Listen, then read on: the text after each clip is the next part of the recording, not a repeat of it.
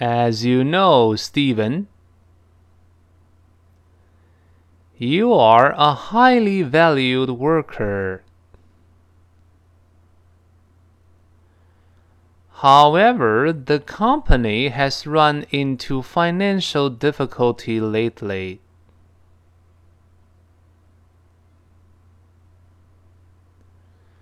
that are causing some unexpected repercussions.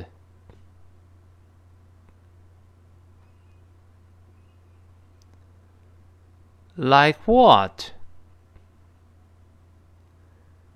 Give it to me straight.